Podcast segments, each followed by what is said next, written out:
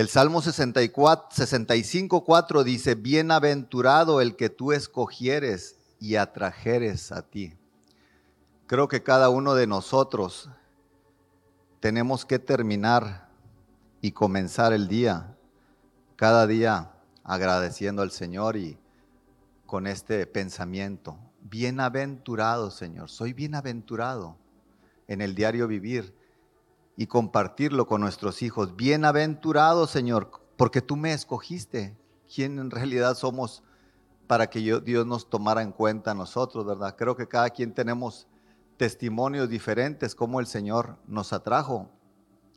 Estando preparando este mensaje, yo comparto lo que Dios ha hablado a mí, mi necesidad, y, y, yo me estaba recordando nosotros viviendo, siendo una familia numerosa, viviendo aquí cerca de la, de la iglesia, eh, fue necesario que el Señor pasara por ahí. La verdad que viviendo en una familia con problemas, como muchos venimos, ¿verdad? Con problemas, con necesidad del Señor. Eh, nuestro diario vivir el domingo, no se diga, era levantarse y, y, que algo que no está mal, ¿verdad? Aún como cristianos nos levantamos y vamos por la barbacoa, y, un buen almuerzo y, y, así era, así era levantarnos, levantarnos y la barbacoa, el, el leer el periódico, mi papá y a mí me tocaba estar dándole el frescapié, no sé si se acuerdan, o todavía existe, echándole frescapié en sus piernas, porque él trabajaba muy duro toda la semana y yo con cinco o seis años ahí estaba echándole. Eh, pero era el diario vivir y después ver un programa musical ahí en el radio, no sé si estará, pero estar viendo un programa musical. Y ahí estábamos, ahí estábamos y después nos íbamos a la casa de nuestra abuela, acá en la colonia Talleres, y era caminar, caminar para allá con la abuela y juntarse ahí todos y y ver todo lo que es, eh, pues otro tipo de vida, ¿verdad? Mi abuela siempre muy, muy devota a sus santos y pues uno se asomaba cuando estaba ahí ella en las tardes haciendo su, su pues sus rezos. Y la verdad, ignorantes nosotros, ignorantes a las cosas de Dios, pero a lo que voy es de que increíblemente pasó el tiempo y después llegó un, unas hermanas que estaban evangelizando por ahí, por la, la calle, ahí cerquitas por la secundaria esta, y fueron a evangelizar ahí y, y por otro lado a mi hermano también le estaban compartiendo otra persona diferente en la secundaria o en la escuela y, y un día que estábamos cenando comentó mi mamá, fíjate, me están invitando a una iglesia ahí en la, aquí cerquitas, estaría bien ir y y luego coincidió con lo que dijo mi hermano. Dijo, fíjate que a mí me está invitando un compañero de la escuela también. Y dice uno, Señor, ¿cómo nos viniste a escoger, Señor?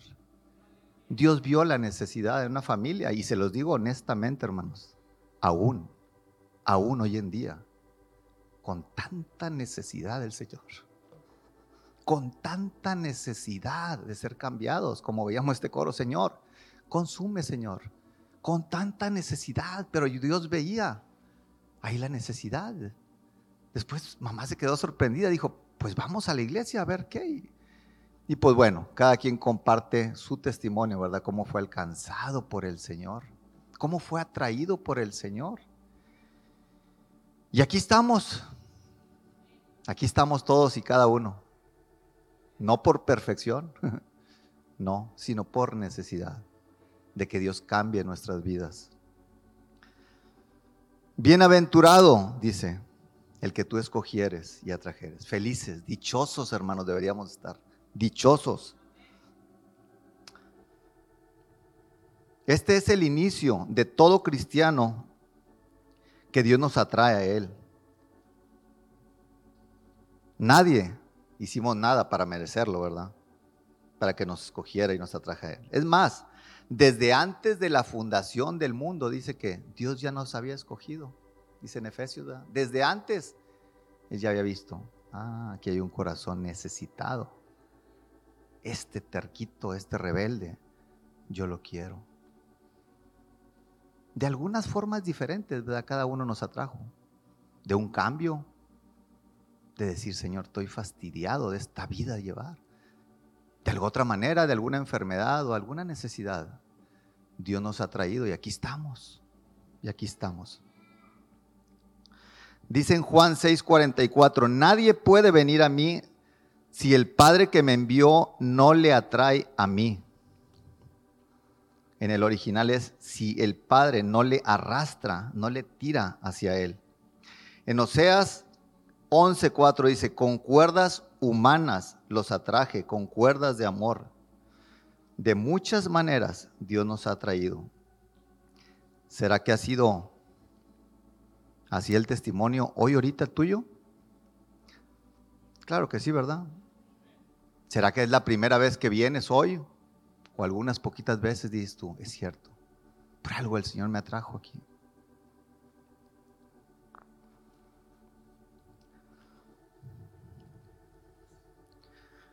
El concepto de atraer es sujetar a alguien. Imagínense qué lindo el Señor. Es sujetar a alguien con unas cuerdas o jalarlo, tirarlo hacia uno. De esa forma la persona está sujetada y no tiene a dónde irse. No puede escapar porque ha sido trabada, amarrada. Qué lindo el Señor. Que estamos atraídos y de repente con fallas y nos desviamos. Es el testimonio mío, creo que de muchos. Y ahí seguimos. Y el Señor con cuerdas humanas vuelve y te jala. Te jala, hijo, porque te amo.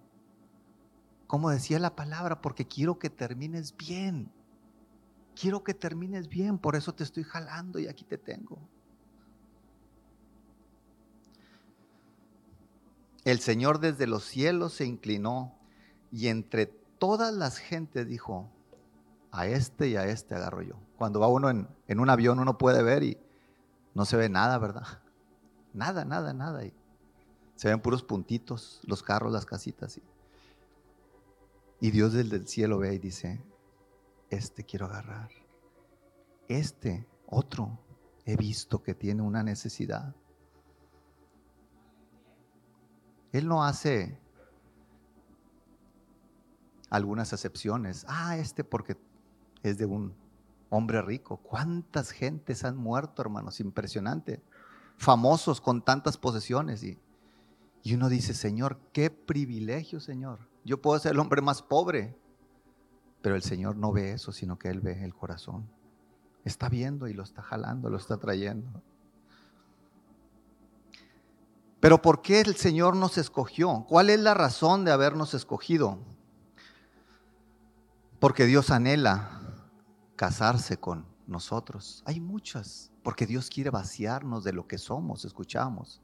Consúmeme, Señor, quiero que me vacíes. El Señor quiere vaciarnos de nuestras confianzas que tenemos aquí en la tierra. Pero no perdamos la visión que el Señor quiere casarse con una esposa, está preparando una esposa. Somos la esposa, el cuerpo de Cristo y el Señor se quiere casar con una esposa limpia, purificada, transformada, cambiada, ¿verdad? Para mostrarle al mundo lo que le ha hecho su esposa.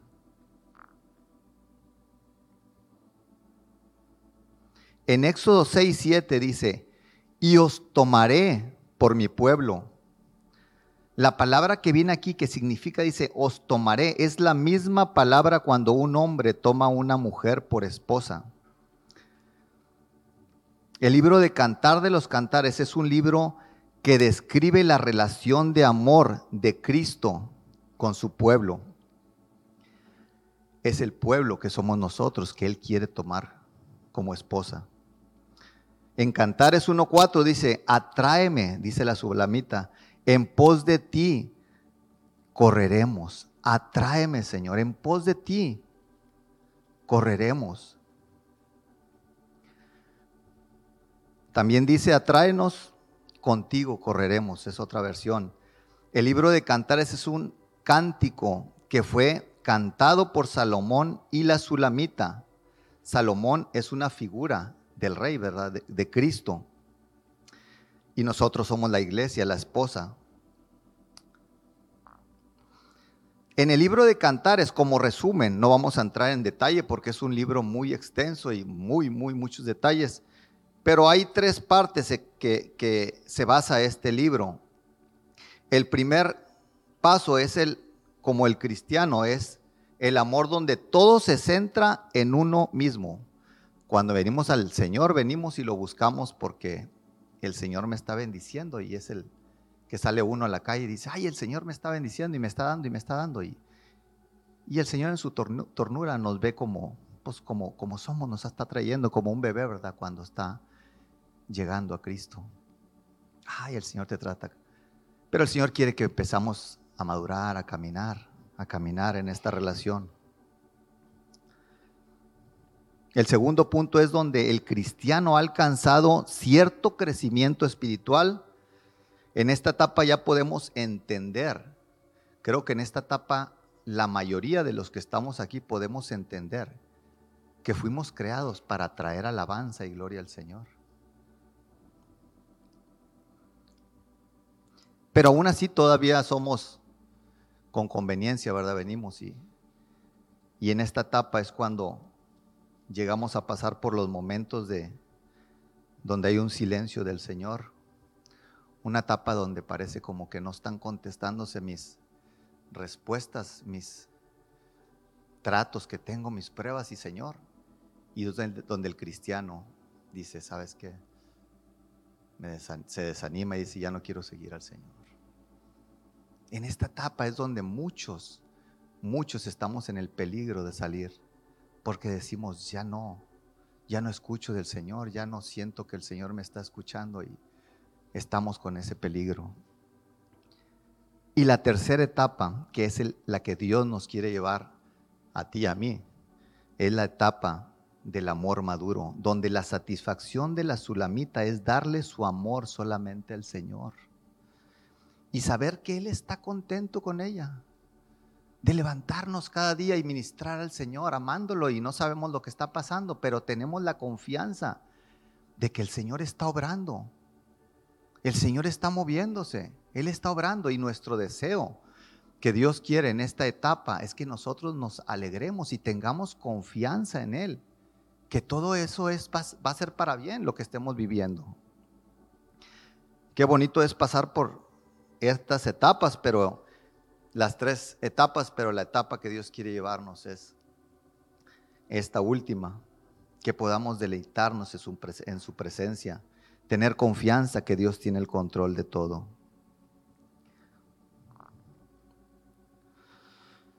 Yo quisiera enfatizar dos, dos cualidades muy importantes que necesitamos hoy en día como esposa del Señor y creo que yo en lo personal lo, lo necesito mucho.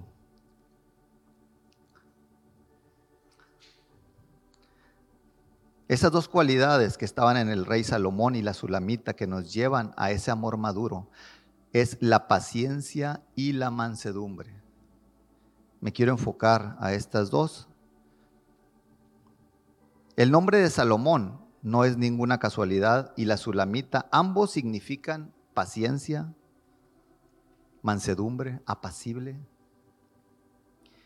Dios es pacífico, manso, y él desea que su esposa termine así. La sulamita provenía de un lugar llamado Sunem, y Sunem era una ciudad de la tribu de Isaacar y significa quietud. Qué difícil hablar de quietud, de, paciencia en este tiempo, ¿verdad? Tan difícil. Quietud. Quietud.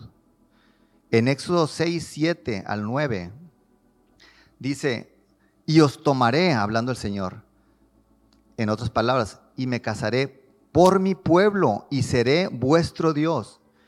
Y vosotros sabréis que yo soy Jehová vuestro Dios, que os sacó de debajo de las tareas pesadas de Egipto y os meteré en la tierra por la cual alcé mi mano jurando que la daría a Abraham, a Isaac y a Jacob, y yo os la daré por heredad, yo Jehová. De esta manera habló Moisés a los hijos de Israel, pero ellos no escucharon. Aquí hay un, un detalle, hermanos, que Dios quiere mostrarnos. Dice, no escucharon a causa de la congoja de espíritu y de la dura servidumbre. Dice en el versículo 9, vemos que ellos no escuchaban su voz a causa de la congoja de espíritu. Y esa palabra congoja se refiere a poquedad, de espíritu, poquedad de espíritu, perdón, que es, eso nos habla de, de una persona impaciente. Creo que eso nos, en lo personal, yo lo, yo lo he vivido, lo que es la, la impaciencia, ese significado, impaciente. Ahora podemos ver la razón por la cual Dios quiere que desarrollemos la paciencia en nuestras vidas. Si somos impacientes, vamos a ser limitados, limitados, y se los digo por experiencia, limitados en la búsqueda del Señor. Vivimos en un mundo donde ahorita estamos, de la tecnología nos tiene acelerados y no hay paciencia para escuchar al Señor. Estamos acelerados y no tenemos tiempo de pararnos a meditar en el Señor. Y ese es un enemigo hoy en día para no ir del Señor, la impaciencia. Si somos impacientes, hermanos, podemos tomar decisiones equivocadas hoy en día. Saben que hace poquito me platicaron de, un caso, un muchacho que, con el que trabajo, de una familia, dice él, una familia que, dice la verdad, Eduardo, no sé si son cristianos, no son cristianos, pero una familia, él lo ve así, ejemplo, no hay, pues a lo que él me platicaba, dice, no, no, gente que no toma, no fuma, gente viene en la casa. Hablando de la impaciencia, Dios me habló a, mi corazón y yo dije, Señor, bueno, pues este joven se casó con esta muchachita, los papás del joven dijeron, bueno, vamos a ponerles una tiendita, ellos trabajando en la tienda, estaban trabajando y trabajando y muy bien. Pasaron los días y de repente la, la, joven le dice a sus suegros, oye, ya no está viniendo su hijo aquí a la casa, ya tiene un día, está llegando tarde y lo llega en la madrugada, ya tiene unos días que, ya tiene tres días, ¿y por qué no se habías dicho? Ya no viene. ¿Pero qué está pasando? Dice, no sé, empezaron a investigar, de repente se paró otra vez, llegó a la casa con carros diferentes, empezó, a, ya se imaginarán, un carro, otro carro. Y él, ella dice, que él comentaba, lo que pasa es de que este negocio nos está dejando muy poquito dinero, como que necesitamos algo más se empezó a impacientar. Él dijo, no, no, no, yo voy a empezar a ver el lado fácil, ¿verdad? De, buscar cómo generar dinero, sacar dinero. El muchacho afortunadamente no, estaba con gente mala, pero afortunadamente lo tomaron, no, está vivo, lo metieron a la cárcel a él, está encerrado y va a estar años ahí en la cárcel. Estaba vendiendo cosas que mejor ni platicarlo aquí, ¿verdad? Pero sí estaba en mal camino. Él está en la cárcel ahorita. Inmediatamente la mamá, la mamá de este, este joven, ya enferma de su corazón, al siguiente día cuando supo que se fue a la cárcel, murió la señora. Un infarto fulminante, murió. Y el papá se quedó allí. Y me comenta este joven, dice, el papá, dice, después que él, una persona trabajadora, dedicada a sus hijos, Dice, el Señor, lo puedes ver en las calles por acá, le afectó tanto. Y ahí está, ahí está el Señor deshecho y está en las calles tirado. Empezó con el alcohol, algo que no, haría, no hacía, con el vicio del alcohol. Y digo, Señor, ¿cómo no ser afortunados de que tú nos hayas escogido? Viendo mi vida, viendo el pasado, viendo de dónde viene uno, de dónde vengo. Qué misericordia, Señor, que con cuerdas de amor tú nos has jalado y me tienes. Y así quiero terminar mi vida, Señor.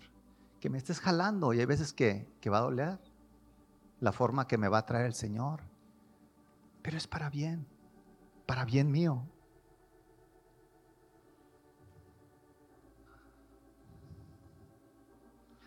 Algunos han pasado en este tiempo momentos difíciles de enfermedades, tanto fallecimiento que ha habido y la gente dañada, dañada aún cristianos, casas, gente que ha perdido sus propiedades para pagar los hospitales, imagínense, con deudas.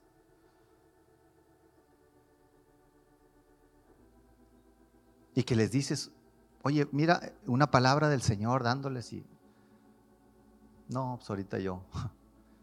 Yo estoy tratando de abrir otro pozo para endeudarse más, para salir de esto.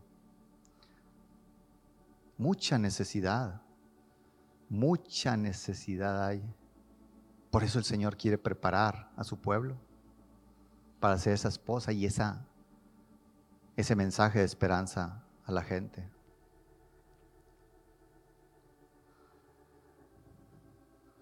Por eso, ¿cuánto necesitamos hoy nosotros como cristianos de la paciencia? Para no tomar un camino equivocado, porque nos podemos desviar.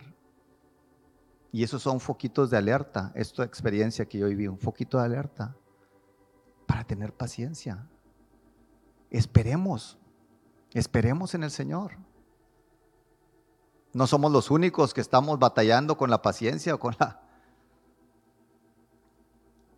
o con la impaciencia, ¿verdad? No somos los únicos. Muchos están pasando. Quizás se ha estrechado el camino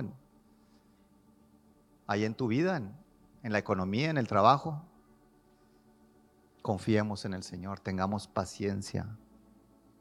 Dice en Hebreos 12, 1 y 2, corramos con paciencia la carrera que tenemos por delante Puestos los ojos en Jesús, nos hablaba el Señor esta mañana, puestos los ojos en Jesús, paciencia a, través de la dificultad. Recordemos que cuando Dios llamó a Israel para tomarlos como la esposa, ellos estaban como esclavos en Egipto, igual que nosotros actualmente estamos ahí enfrentando eso. Tenemos que tener paciencia. Dice uno, bueno, en la carrera una paciencia pues si me voy paciente en esa carrera, va a llegar otro y me va a tumbar. No, no, no. A eso aquí se refiere en la palabra de Dios, que tengamos resistencia. Esta carrera va larga, pero ya estamos para terminar. Es resistencia. Aguantemos. Aguantemos un poco más. Tengamos resistencia.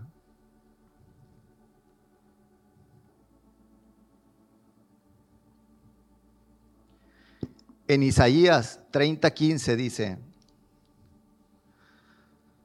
bueno, yo lo tengo en resumido aquí, dice, Dios les hiciste, significa, eh, vimos que la quietud está relacionada con la paciencia, ¿verdad?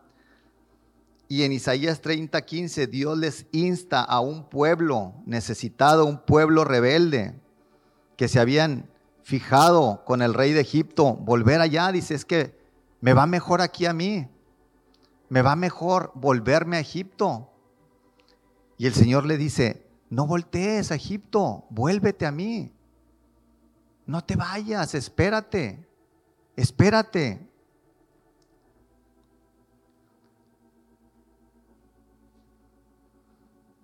Y estamos en peligro cada uno de nosotros, hermanos, si no es que lo hemos ya analizado de estar considerando esto por la impaciencia, de querer correr a Egipto por ayuda. El Señor nos dice, espera, espera, yo estoy trabajando en tu vida. Yo estoy formando paciencia en ti. Todo este año en mi vida, en mi vida de trabajo así ha sido y, y sale el carácter de uno y, ay Señor, qué difícil ha sido de trabajo algunos en esperando algo o en la enfermedad que ha estado por tiempo allí. Ay Señor, qué difícil se pone. Pero el Señor está produciendo paciencia. O sea, Él está trabajando en nuestra vida.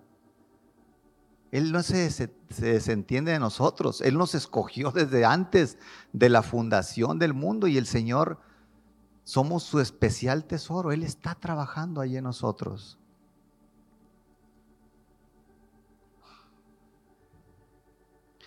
Dice en Santiago 1, 3, 4, sabiendo que la prueba de vuestra fe produce paciencia, mas tenga la paciencia su obra completa. Amén. Y otra característica del carácter de Salomón y de la Sulamita era la mansedumbre. ¿Cuánto necesitamos de la mansedumbre del Señor, verdad? Sale nuestro carácter siempre de lo que somos. La mansedumbre es la virtud que modera la ira y sus efectos desordenados. Está muy relacionada la mansedumbre con la humildad y la paciencia. Habla de un carácter benigno y suave.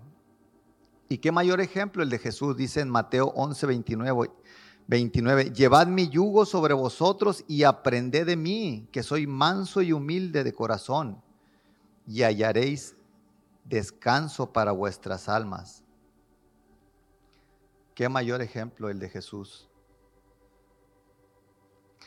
En Colosenses 3, 11 al 13 dice, vestidos pues como escogidos de Dios, santos y amados, de entrañable misericordia, de benignidad, de humildad, de mansedumbre, de paciencia. El Señor nos estaba hablando mucho de todo esto, de la paciencia.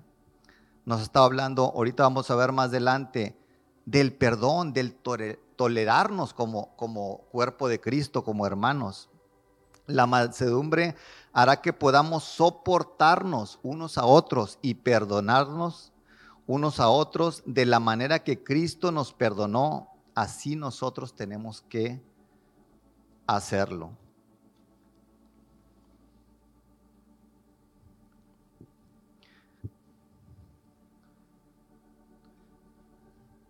Entonces, Dios quiere formar en nosotros hoy en día estas dos características. Dos frutos del Espíritu, la paciencia, la mansedumbre en medio de la prueba, en medio de lo que estamos viviendo, Dios quiere. Y corremos el riesgo de quedar descalificados de ya para llegar, de si somos impacientes y si no esperamos en el Señor. Qué peligroso tiempo estamos viviendo y necesitamos esperar en el Señor. Quisiera, para terminar, leer unos ejemplos de la importancia de, de ser manso y humilde, que a todos nos, nos, nos ayuda. Primeramente reconozcamos algo muy importante la mansedumbre y la humildad no son del exterior, sino del interior. Jesucristo lo enseña claramente. Aprended de mí que soy manso y humilde de corazón. Es decir, la humildad y la mansedumbre no tienen que ver si somos ricos o si somos pobres. No tiene que ver con nuestra manera de vestir, sino de lo que hay en nuestro corazón. No confundamos la humildad con la, humilde condición social o económica. Santiago 1.9. Muchas personas son de condición económica humilde, pero tienen un corazón lleno de soberbia. Por el contrario, muchas personas ricas económicamente tienen un corazón humilde, es decir, se humillan a sí mismos como lo dice la palabra de Dios en Santiago 1.10. Ser manso y humilde significa reconocer nuestra necesidad del poder y la ayuda de nuestro Dios. Eso lo vemos en Mateo 11, 28 y 29. El Señor dice dos cosas muy importantes. Venid y, y llevad mi yugo sobre vosotros. ¿Cuántos de nosotros estamos en necesidad? Estamos pasando por momentos de angustia hoy en día, llenos de problemas, pero no tenemos la humildad de ir a, Jesucristo. Como cristianos es una señal de soberbia el querer resolver nuestros propios problemas, ordenar nuestra vida sin tomar en cuenta a nuestro Dios. Tenemos que ir a Él y con mansedumbre doblegar nuestra cerviz y ponernos el yugo del Señor sobre nosotros Es decir, reconocer que la carrera de nuestra vida no la podemos llevar solos. Necesitamos el poder de Dios. Eso lo vemos en segunda de Crónicas 38. Ser manso y humilde significa reconocer a otras personas que pueden darnos buenos consejos y enseñanzas para nuestra vida. Filipenses 2.3. Tenemos que reconocer, no lo sabemos todo. Hay mucho que nos falta por aprender. Y hay personas que muchas veces menospreciamos pero que pueden darnos buena enseñanza y consejos a nuestra vida. ¿Cuántos de nosotros despreciamos y menospreciamos el consejo de nuestros padres y de nuestros suegros? Porque somos soberbios y altaneros. Moisés fue considerado uno de los hombres más mansos sobre la tierra y a pesar que era el líder de millones de judíos, tuvo la humildad de aceptar consejo de su suegro Jetro. ¿Creemos que nosotros somos más sabios aún que Moisés? ¿Creemos que nadie nos puede enseñar nada? No menospreciemos la sabiduría de los pobres. Eclesiastés 9, 15 y 16, 16. No pienses que porque tiene buen salario o porque tiene un elevado puesto laboral, ya nadie puede enseñarle ya nadie puede darle un consejo. Ser manso y humilde de corazón significa aprender a pasar por alto la ofensa. Proverbios 19, 11. Mansedumbre significa fuerza bajo dominio o fuerza bajo control. Esa es la clave de pasar por alto la ofensa. Quizás podríamos contestar de una peor forma. Quizás podríamos buscar vengarnos, pero con humildad y mansedumbre decidimos poner nuestro enojo bajo el dominio de Dios. Como cristianos debemos poner en práctica las enseñanzas de Cristo. En Mateo 5, 44 y 45, muchos nos llamamos cristianos, pero no queremos vivir la vida que Cristo enseñó. La mansedumbre es la clave para frenar los pleitos, para detener las contiendas de nuestra vida. Eclesiastés 10:4. Una persona humilde y mansa puede perdonar las ofensas de su prójimo. Mateo 6, 14 y 15. Pidamos al Espíritu Santo de Dios que nos ayude a tener un corazón manso y humilde como el de nuestro Señor Jesucristo.